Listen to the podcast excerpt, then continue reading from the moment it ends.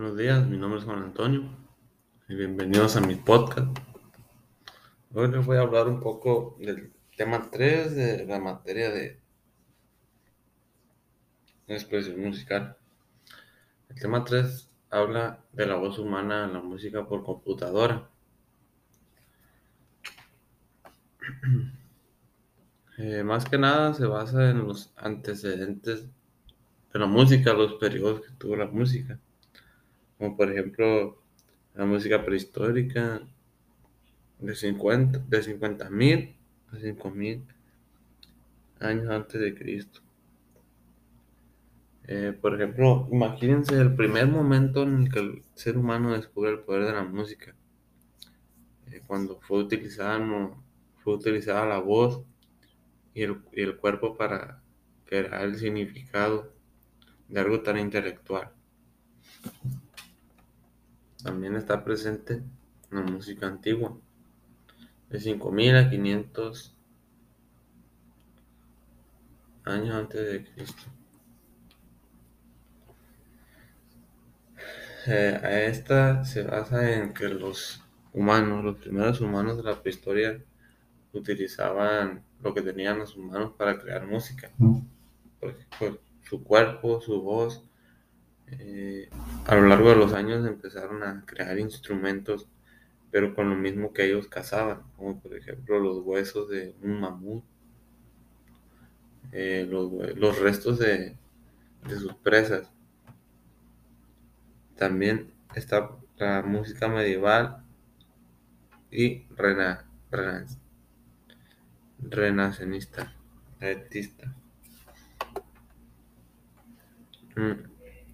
Este fue uno de los tipos de música, sin embargo, más prominentes en Europa. Este nombre se deriva del Papa Gregorio el Grande, así se le llamaba. Se cantaba en latín y en la capela allá en aquellos años.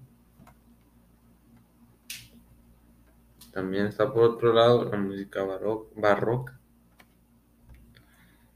esta pues ya es un poco más actualizada, que puede documentar, estudiar y reproducir la música con una partitura el periodo barroco. Eh, pues este es un periodo de grandes avances ya en general, con instrumentos mejores, más precisos, más, más actualizados. La música romántica, pues el periodo clásico estableció muchas reglas.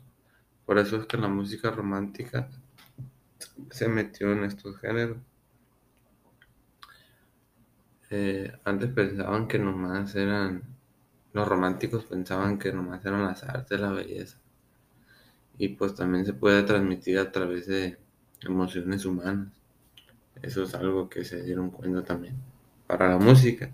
Y la música romántica se dio en los años de 1815 a 1910.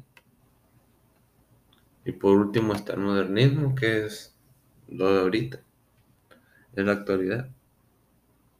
Pues, por ejemplo, el reggaetón, eh, los corridos, corridos tumbados, todo eso. Aunque para mí a veces la música de antes, como por ejemplo de Joan Sebastián, Diego Verdaguer, eh, Carlos y José, los cadetes de Linares. Eso me hacía mejor música, la mejor música que hacen ahorita, como los corridos de que pura matadera y eso, me gusta a mí. Bueno, pues muchas gracias. Este fue mi podcast. Espero que les guste.